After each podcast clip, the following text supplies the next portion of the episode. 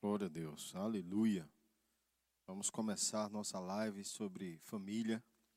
É, a pandemia fez com que novos decretos fossem estabelecidos e aí a gente está em forma de live nesse tempo, amém? Mas isso é só essa semana e a próxima. Em nome de Jesus já, já vai passar isso aí. Então, eu quero que você que está nos acompanhando pela live, vai mandando o link aí para seus amigos, para as pessoas. A gente vai ficar conectado. Vamos estar hoje falando um pouco sobre família. E eu quero já agradecer você né, da Igreja Verbo da Vida Sinop, que tem nos honrado com sua fidelidade nos dízimos e ofertas. Nós não vamos ter o louvor aqui, mas Provavelmente o pessoal vai jogar aí na tela para você as nossas contas, os PIX das contas, para que você possa fazer a transferência dos dízimos, das ofertas. Hoje, grande parte do dinheiro da igreja ele é movimentado via eletrônica, então a gente, nós nos alegramos muito com isso. Os irmãos estão bem adeptos a essa, essa nova modalidade e a gente está grato, amém? Mas no dia a dia, se você quiser passar aqui para deixar o dízimo no gasofilaço, ou passar no cartão também tem, sempre tem alguém aqui, das 7 às 11 e de 1 às 5, sempre vai ter alguém para estar tá te atendendo. Amém? Então, glória a Deus por isso. A gente já pode começar, tudo certinho? Glória a Deus. Então, como fizemos a proposta para você desse ano de 2021, a partir de março nós iríamos ter toda a quinta, quinta da família. E a quinta de hoje eu quero estabelecer Talvez a gente vá ministrar é, esse mês inteiro de massa a respeito desse assunto, como é um assunto que demanda muito, muito conteúdo. Não, não vou passar ele todo para você hoje, mas é, estabelecendo os fundamentos da família. Amém? A, a, o livro de Gênesis ele nos mostra uma realidade bem interessante no capítulo 2, quando Deus ele dá a ordenança é, é, após construir a mulher, né? Deus olha e vê que o homem está só e ele precisa de um auxiliador, uma adjuntora que esteja com ele sempre. Ele faz cair um sono sobre o homem e ali ele remove a, a, uma das costelas do homem e dessa costela que ele remove ele forma uma mulher e traz ao homem e o homem se encanta por ela e diz essa é ossos dos meus ossos, carne da minha carne. Vai se chamar é, varoa, por quanto do varão foi tomado. Nas versões algumas tem, vai se chamar mulher, por quanto do homem foi tomado. E você vê essa ideia, né? e aí Deus ali ele dá um mandamento. Ele diz: portanto, deixará o homem, seu pai e sua mãe, e unir-se à sua mulher, e serão os dois uma só carne. Então, baseado nesse princípio de família, nós conseguimos entender várias coisas, várias coisas importantes precisam ser aplicados nesse primeiro contexto. O primeiro contexto é que o ser humano ele, ele foi feito para ter relacionamento. Ele foi criado e ele há um desejo nele de se relacionar, casar na verdade. E aí você vai ver que Deus estabeleceu que a mulher fosse feita quando para o casamento com o homem. Então isso é algo que não tem a ver com ser religioso, ou é, é, querer implantar um, algo novo na sociedade. Pelo contrário, isso é tão antigo, é dos primórdios da humanidade, se dar a entender que homem e mulher se casariam, que homem e mulher estariam juntos. E esse é um princípio que não pode ser quebrado. Ele, é, ele precisa ser observado e praticado. Então, de uma forma geral, é, dentro desse contexto que Deus trouxe o, a mulher ao homem e apresentou, né? Ali a, a gente tem uma, uma coisa tão boa, mas ao mesmo tempo a gente vê pessoas que distorcem essa ideia e elas caem em alguns erros. Um erro que as pessoas caem é achar que Deus vai trazer o pretendente ou a pretendente da pessoa, onde na verdade ele não vai fazer isso. Né? Deus não vai trazer ninguém para você. Ah, mas ele não trouxe para Adão? Sim, ele trouxe para Adão e você não nasceu igual a Adão. Né? Aquela, aquele era um contexto totalmente diferente do que vivemos hoje. Hoje você tem o livre-arbítrio, que Adão também tinha, livre-arbítrio, mas hoje você tem o direito de escolher. E esse direito de escolha não está em Deus, está em você. Você que deve escolher bem, você que deve olhar uma, um homem ou uma mulher de acordo com princípios cristãos, de acordo com princípios da palavra, para que você possa se relacionar com ela, ou e daí por diante, se tudo der certo, você casar com essa pessoa. A gente observa isso dentro desse contexto, né, hoje que vivemos. Lá naquele contexto que Deus traz a mulher para o homem, não pode ser aplicado como uma regra que Deus vai te apresentar a tua varoa ou o teu varão. Pelo contrário, amém? Ali foi uma coisa específica para a vida de Adão. Porque daí por diante você não vê mais Deus trazendo ninguém para ninguém. É as escolhas do homem que fazem ele se casar. E é muito importante isso, porque quando eu entendo isso, eu já começo a agir da forma certa. Eu vou escolher alguém não porque Deus vai me trazer, eu vou escolher alguém olhando os princípios da vida dessa pessoa. Eu vou observar se essa pessoa ela tem uma conduta cristã com Deus. Eu vou conversar com ela, eu vou observar a vida dela muitas vezes. E essa observação que eu faço vai me fazer ter uma nota de, de aprovação ou reprovação. Se eu olhar para a vida daquela pessoa e eu ver que ela tem frutos com Deus, ela é, é abençoada ou abençoado, tem frutos com Deus, então isso é um ponto positivo. Se aquela pessoa não tem frutos com Deus, então eu fico com o pé atrás. Por mais que eu esteja em um ambiente totalmente apaixonado, né, de paixão, eu preciso considerar esses princípios, esses frutos na vida dela ou na vida dele. E aí, quando eu faço essa escolha, vem as ordenanças, que a primeira ordenança é: portanto, deixará o homem, seu pai e sua mãe, e unir-se-á a sua mulher, e serão os dois uma só carne. Veja que coisa maravilhosa. Dentro desse contexto de unir-se-ão os dois e serão uma só carne, deixará pai e mãe. Veja quantos princípios estão envolvidos. Primeiro princípio: quando você casa, você vai deixar a casa dos seus pais. Isso é tão bíblico né, é, é, que é, às vezes eu vejo casais entrarem em problema por irem morar dentro da casa dos pais ou trazer os pais para morar dentro da sua casa. E eu não estou falando de uma situação emergencial, eu não estou falando de uma situação ou outra da qual você não conseguiu ajustar e vai passar ali um período. Eu não estou falando sobre isso. Eu estou falando sobre estabelecer moradia dentro desse contexto da casa dos pais quando você já é casado. Então, a primeira ordenança bíblica é que você deve deixar pai e mãe. Isso é tão bíblico, irmãos, e a gente percebe o quanto pessoas quebram esses princípios em nome de sentimentos, em nome de coisas que nem bíblicas são mas elas preferem ignorar os princípios da palavra e ir de acordo com o sentimento delas. Eu sei que às vezes estamos inseridos dentro de coisas culturais que fazem com que a, a gente queira agir dessa forma errada. Mas não importa o quanto culturalmente eu tenha sido bombardeado. O que importa é o que a palavra está dizendo. Então, se eu quero viver uma vida bem, eu tenho que deixar pai e mãe. E com isso, a Bíblia não está falando abandonar.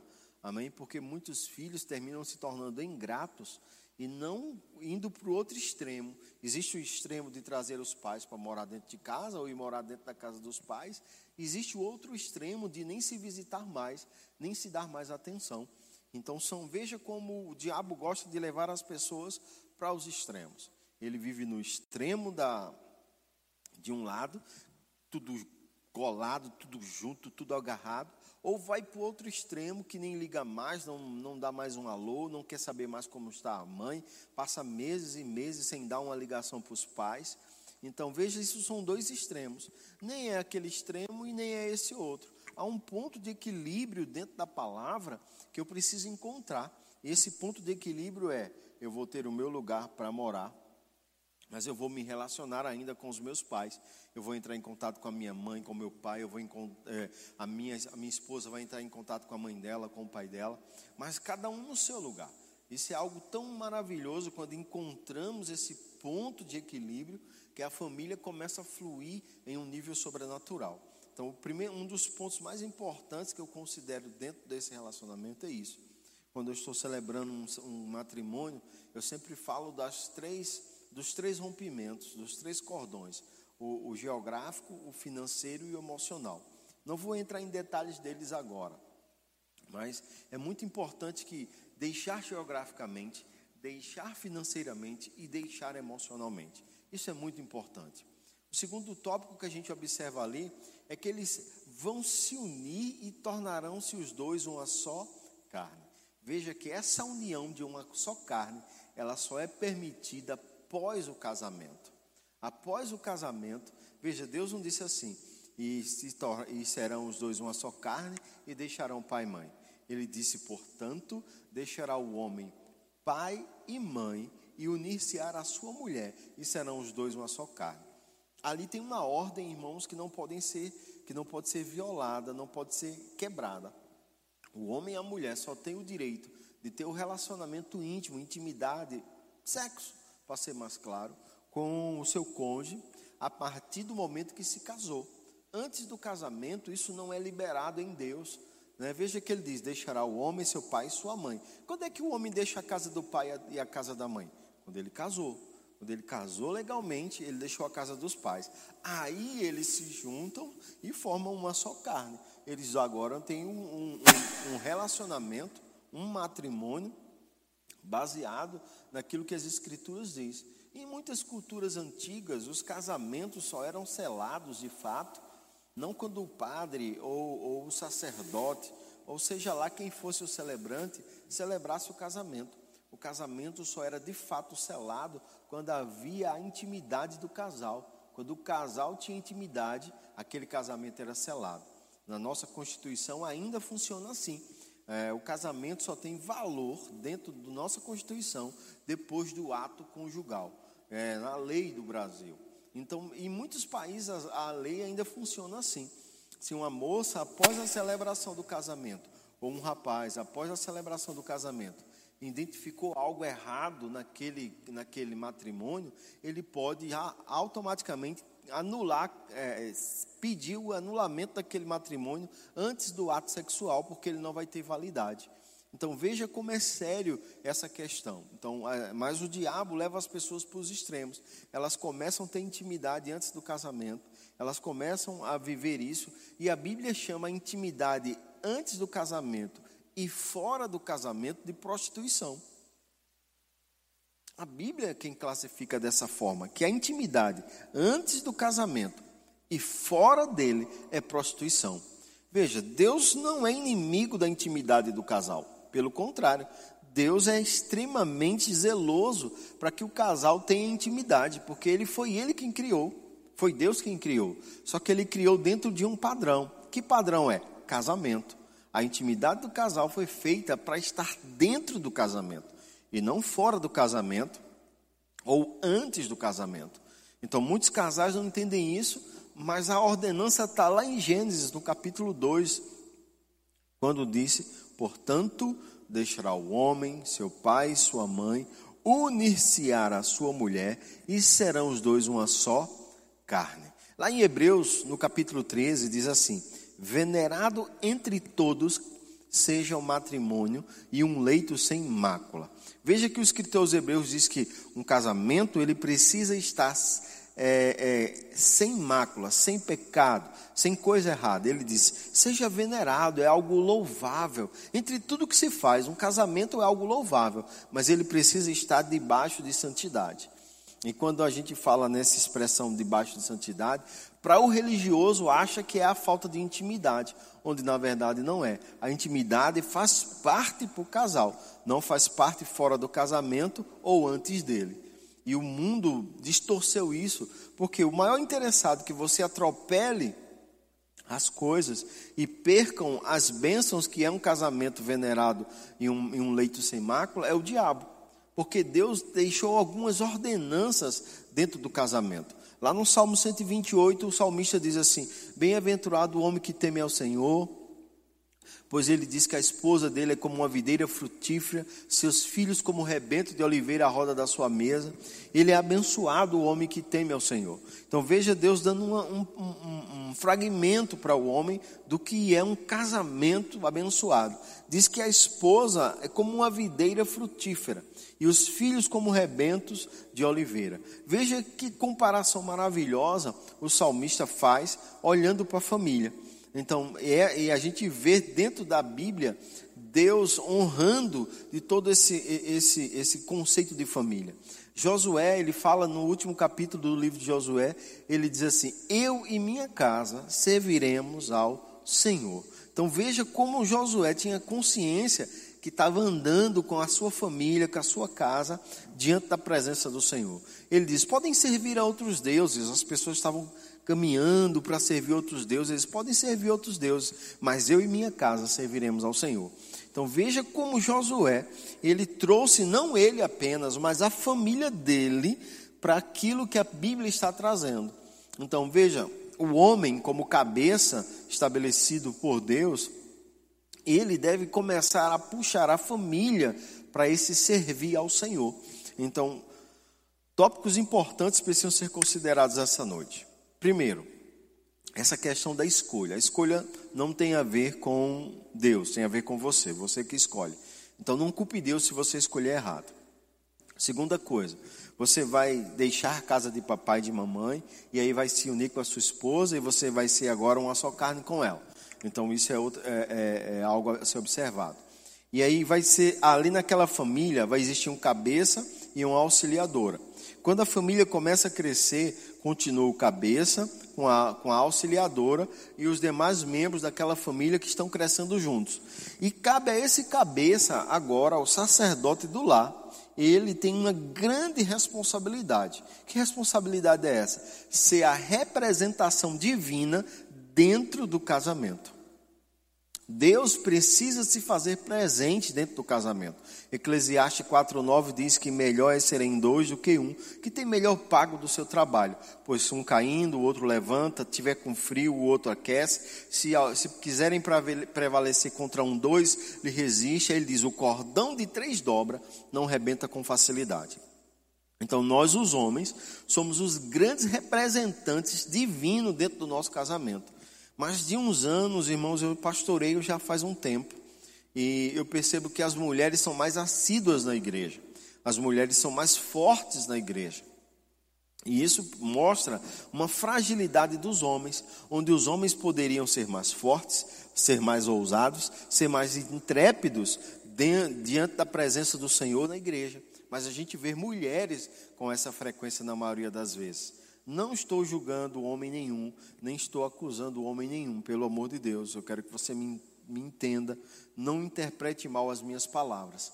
Mas nós temos notado, eu tenho notado de uns anos para cá, que os homens têm sido mais é, folgados, é, ou frouxos, essa seria a expressão melhor, com relação a ser o sacerdote do lar. As mulheres têm assumido essa responsabilidade. E isso é muito perigoso, porque você vai estar trazendo para dentro da sua família um jugo e um peso do qual ela não vai suportar. Sua esposa não foi feito cabeça, o cabeça é você. Então você precisa se posicionar dentro do relacionamento como tal, como cabeça. Porque você é representante divino. Eu gosto que Paulo escreveu aos Efésios, mesmo Paulo não estando casado, mas ele teve uma revelação divina a respeito do casamento. Ele diz que a mulher esteja submissa ao seu marido como ao Senhor, servindo a ele com alegria. Aí ele diz: Marido, amai as vossa, a vossa mulher, como Cristo amou a igreja e a si mesmo se entregou por ela. Veja o que o apóstolo Paulo está dizendo para a igreja de Éfeso. Ele está dizendo que os maridos deveriam amar suas esposas como Cristo amou a igreja. João disse que Deus é amor. Então veja mais uma vez um texto dando a comprovação de que o homem é a representação divina dentro do casamento. Ele precisa ser o grande sacerdote dentro de casa. Verdadeiramente o homem, ele é a representação divina do amor dentro de casa. Por que a sociedade está tão perdida, tão distorcida? Porque os homens, que deveriam ser a representação divina do casamento dentro de casa, têm sido a representação diabólica. Hoje em dia, as mulheres estão pedindo para terem é, é, proteção Porque os homens estão oprimindo. Hoje em dia as mulheres estão andando com medidas protetivas porque os homens estão batendo. Os filhos não amam mais os pais porque os pais só sabem bater e não sabem dar é, é, o devido valor que os filhos têm. Então o homem ele não está sendo essa representação, ele não está sendo supridor, ele não está sendo supridor, ele não supre a família. Isso é ruim porque quando você não supre sua família, você vai trazer um peso para ela. Ele não está suprindo ela financeiramente, ele não está suprindo ela emocionalmente, porque mulheres estão infelizes, filhos estão infelizes, Homens têm traído com uma facilidade incrível. Então, irmãos, quebrando alianças, porque quando você trai, você quebra a aliança. Você quebra a aliança. E você é a representação divina, homem, dentro do casamento. Você precisa entender isso. Você precisa dizer para sua esposa o quanto ela é bonita, o quanto ela é formosa. Porque se você não falar isso para ela, o diabo pode levantar alguém que fale. E eu sei que a maioria das mulheres, não, não, não vou aqui dizer que não, mas as mulheres, elas são fiéis, elas só precisam encontrar homens também fiéis. Então, se você começa a entender esse princípio como cabeça da casa, você começa a pensar: poxa, eu sou o sacerdote do meu lar. Nada que eu faça tem que ser uma representação demoníaca, tem que ser sempre uma, repre uma representação divina. Eu preciso entender isso. E para isso você precisa estudar, estudar a palavra de Deus. Quando eu me casei no ano de é, 97, eu casei em, em 97, eu não tinha a totalidade da representação divina dentro do, do casamento. Eu, na verdade, não conhecia nada sobre isso, não entendia nada sobre isso. E eu estava literalmente sendo uma representação demoníaca, porque eu estava oprimindo a minha esposa, é, oprimindo meu filho recém-nascido. ela vivia debaixo de muita opressão, porque eu não entendia essas verdades.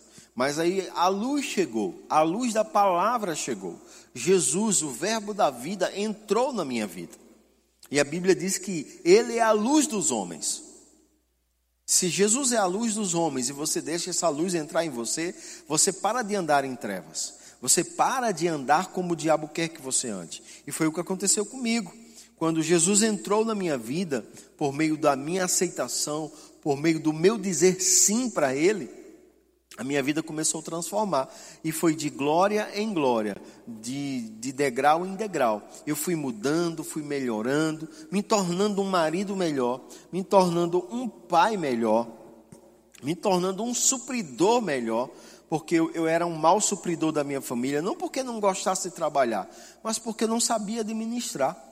Eu não era um bom marido porque eu não pensava na minha esposa como eu deveria pensar. Eu não era um pai bom porque eu me tornava agressivo muitas vezes pela forma como fui criado. Mas graças a Deus pela luz da palavra. É a luz da palavra que nós devemos andar e caminhar. Então, homem, se você quer ter uma família justa em Deus e falar o que Josué falou e falar o que o salmista falou, que a sua esposa é como uma videira frutífera, que você e sua casa servirão ao Senhor, você vai ter que deixar a luz dessa palavra entrar e iluminar cada área de trevas da sua vida. Então eu tive que deixar a luz do Senhor brilhar na minha área familiar, para que eu pudesse desfrutar de uma totalidade nessa área vieram os nossos filhos, o Guilherme e a Ellen, talvez nem todos conheçam, mas muita gente conhece os meus filhos, o Guilherme e a Ellen, e eles cresceram debaixo de um ambiente onde eu sou perfeito? Claro que não, irmãos, não estou falando de perfeição, eu estou falando de que quando deixamos a luz da palavra brilhar em nós, as imperfeições conseguem ser ajustadas. Aquilo que está imperfeito consegue ser ajustado. Dificilmente você consegue se limpar perfeitamente na escuridão. Agora, se há luz e há água em abundância, é claro que você vai se limpar direito. Então, a Bíblia, ela é tanto a água que vai te limpar, como a luz necessária para que você não ande em trevas. Então, veja, o homem tem um grande papel nessa grande investida do crescimento da família. Que papel é esse? Ser a representação divina dentro do lar. Deus é a sua lei. Então, a Bíblia diz que o homem tem que ensinar a sua família a palavra de Deus. Ah, mas eu não gosto da Bíblia. Então, veja, aí já está um problema. Você vai ter que começar a gostar. Você vai ter que começar a ler a Bíblia para o seu filho, mostrar a Bíblia para ele, mostrar a Bíblia às vezes para sua esposa, fazer um culto em casa muitas vezes. Você é a palavra de Deus dentro de casa. Você deve ser a representação disso. Mas eu vejo muitos homens fugindo, correndo dessa responsabilidade. Eu não posso entender isso porque a Bíblia ela me diz que você como cabeça, sacerdote do lar, você tem essa responsabilidade, trazer sua família para esse princípio da palavra. Deus e a sua palavra são um. Então, como você é a representação divina dentro do casamento, você precisa estar consciente do que essa palavra pode fazer dentro da sua família. Segunda coisa, Deus é amor. Então, você é a representação do amor dentro de casa. Eu lembro que um, um ano Deus me deu a revelação desse texto de Efésios, onde diz que o homem deve amar a sua esposa. Eu estava assistindo, era um mês de maio, você sabe que o mês de maio é o mês das mães, né, onde passa lá o, o segundo domingo de maio, no nosso país, comemora-se o Dia das Mães. E eu vi que estava passando alguns comerciais falando que mãe é amor, que mãe é a representação do amor. E quando aquilo estava passando na televisão, dentro de mim algo gritou que não era bem daquela forma. Que a representação divina do amor não é obtido pela mãe, mas biblicamente é obtida pelo pai. O pai que tem essa representação de demonstrar o amor. E eu não estou falando nada de absurdo nem nenhum tipo de heresia, não, viu, irmãos? Mas nós não podemos nos, nos mover por sentimentalismo, não. Mãe, ela, ela de fato, ela tem um sentimento de amor pelos filhos que é incontestável e indiscutível. Mas Deus não disse que ela deveria amar sua família. Deus disse que ela deveria honrar o seu marido. E o marido deveria amar a representação de amor não foi cobrado da mulher.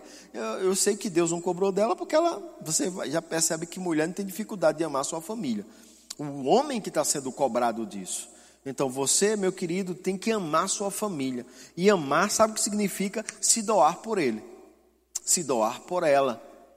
Você tem que entender isso. Como um homem pode ser a maior representação divina dentro do casamento se não consegue amar a família? O prazer dele está em outras coisas. O prazer dele está no racha, o prazer dele está no videogame na frente da televisão. Amém? Eu, eu, nada contra jogar videogame, nada contra ir para racha, irmãos. Eu tenho meu hobby também, meu hobby é pescar. Minha esposa sabe, de vez em quando eu saio para pescar. Mas isso aí não faz com que eu abandone minha família para ir pescar. Não funciona assim. Amém? Eu não posso colocar o, o, os meus prazeres acima do compromisso familiar. Eu vejo que muitos homens têm colocado os seus prazeres, assistir televisão, jogar videogame, ir por racha, andar com os amigos, ficar na. Hoje tem um grande inimigo da, da, das famílias que é o celular. Ele veio como uma grande bênção, porque Hoje, quando eu preciso viajar para dar aula no Rema, minha esposa está em contato comigo direto. Houve um tempo que viajava, eu viajava pelo Rema e minha esposa ficava sem muito contato comigo porque não tínhamos celular dessa forma. Hoje está mais tranquilo e aí hoje você fica mandando recado, tudo isso é uma benção. Mas ao mesmo tempo, os casais estão, as famílias estão todas na sala, cada um agarrado no celular e ninguém se conversa. Então, o homem, como sacerdote do lar, tem que puxar essas rédeas, né? ele tem que estabelecer um padrão para o crescimento. Então, você, homem, você é responsável pela palavra, você é responsável por manifestar o sentimento de amor dentro da família, você é o responsável por esse sentimento, você também é responsável por suprir sua família. Você é responsável por todas essas coisas. Então, eu quero que você medite, homem é, sobre esse assunto. Esse, hoje à noite nós vamos somente abordar esse aspecto do homem. Na próxima live nós abordamos o aspecto da mulher. Mas eu quero que você medite, homem, a respeito dessa responsabilidade que lhe foi dada quando você assumiu o compromisso com uma família. Você não só simplesmente casou, você formou uma família. E ao formar uma família, você estabeleceu-se como cabeça, sacerdote do lar, você é o grande representante de Deus dentro do lar, para levar a palavra, para levar amor, para levar suprimento, não só financeiro, mas emocional, físico. Então, irmãos, eu vou te dizer, temos uma grande responsabilidade diante de nós. Que responsabilidade é, pastor? A responsabilidade de estarmos cada vez mais conscientes das verdades da palavra de Deus. Homem, eu desafio você, nesse ano de 2021, a querer ser a representação divina dentro de casa. Eu desafio você, homem, do Verbo da Vida Sinop, e quem está me ouvindo, você, homem que está me ouvindo e que vai ouvir essa live, que vai ficar gravada para outras pessoas ouvirem. Eu desafio você a querer ser o Deus, a representação divina dentro da sua casa. O supridor, o conhecedor das Escrituras, o que vai andar em amor, o que vai fazer a diferença, como se o próprio Deus estivesse andando no meio da sua família, usando a você de uma forma poderosa. Eu te chamo para esse desafio que 2021 seja o ano onde a gente possa andar à plena luz da tua palavra. Senhor, eu declaro isso sobre sua vida. Amém? Nós não podemos mais ver as famílias se, se despedaçando, se perdendo, porque os homens não estão conseguindo ser aquilo que Deus os chamou e os capacitou para ser. Uma coisa que você precisa entender, irmãos, é que quando a Bíblia cobra isso de mim e de você, ela não está cobrando uma coisa impossível, não. Se eu cobrar desse smartphone que ele faça uma ligação, eu não estou pedindo demais dele, não. Ele nasceu com, com, um dos objetivos dele ter nascido, ter sido criado, é que ele possa fazer ligação. Se eu cobrar dele que ele entre na internet e, e tenha todos esses aplicativos, eu não estou cobrando nada demais dele, não. Ele nasceu com essa finalidade. Então, quando eu estou falando para você, homem, que você deve conhecer a Bíblia, que você deve ser a representação de amor dentro de casa, o supridor da família, e eu não estou cobrando nada absurdo de você, não. Talvez o seu pai não tenha ensinado isso a você, para você administrar bem sua família. Mas está na hora de você pegar o entendimento da verdade, porque eu não tive um pai que me ensinasse sobre como conduzir minha família, não. Mas ei, eu nasci de novo e a palavra me ensinou. Como pode ensinar a você? Tire esse ano para estudar, para aprender e ser um pai melhor, ser um homem melhor, ser um, um, um filho melhor. Esse é o desafio que eu lanço para você neste ano 2021.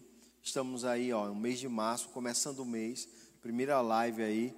Talvez a gente vá fazer só duas lives, né? É, é, mas não importa quantas lives a gente vai fazer. Uma coisa é certa, nós continuaremos ensinando e ministrando respeito de família esse, esse mês de março né, inteiro e todo o ano de 2021, toda quinta-feira, para ajustar, para ajudar você a crescer. Então, essa noite vai ser uma palavra bem breve mesmo, é só para você né, ficar com gostinho de quero mais. Mas na próxima live, na próxima quinta-feira, nós estaremos abordando também, como abordamos hoje, o papel do homem, a responsabilidade dele de ser supridor, ser o representante de amor ser o guardião da sua família, uma representação divina. Na próxima live de quinta-feira, nós estaremos abordando o papel da mulher, né, dentro desse contexto todo ainda que estamos nesse primeiro assunto. Amém? Então, quero fazer uma oração por sua família aí na sua casa. Quero declarar que você possa viver um tempo sobrenatural do poder e da graça de Deus. Amém? Pai, muito obrigado pela tua bondade, pela tua fidelidade. Obrigado pelo teu amor, Senhor, que é derramado em nossos corações. Obrigado por cada homem, que os olhos do entendimento deles sejam abertos, que eles possam entender a grandeza do seu chamamento, daquilo que você os comissionou na tua palavra, para eles serem dentro de casa, os verdadeiros representantes de ti, Pai, dentro de suas famílias. Eu declaro homens sábios, eu declaro homens voltados para a tua palavra e para o teu espírito homens que não temerão o, o, o, o, mal, mas enfrentarão o mal com a tua palavra, com a verdade da luz da tua palavra. Eu declaro sobre cada homem que ele possa crescer e se desenvolver no caráter da tua bondade e no caráter da tua palavra, para que as famílias possam viver mais plenamente. E todos os homens que são casados e que querem o casamento possam dizer, Pai, eu e minha casa servimos ao Senhor. Tenha uma quinta-feira abençoada, que você possa ser alcançado por essa palavra, amém? Live é assim mesmo, é um pouco rápido, mas fica essa dica para você, homem, você é o sacerdote do seu lar, você é o cabeça, Deus te chamou para isso. A tua esposa é como uma videira frutífera, teus filhos como um rebento de oliveira, o teu casamento é um leito sem mácula. Você é abençoado em tudo que você tocar e você precisa entender isso e desenvolver isso na sua vida. Amém? Vai ficar link, os links aí também das contas para você fazer é, a questão dos seus dízimos e suas ofertas. E seja abençoado, irmãos, na prática dessa palavra. Amém? Fica com Deus. Obrigado por você estar, ter estado aí na live e tal. Vai na, na bênção e seja praticante dessas verdades. Amém? Glória a Deus por sua vida.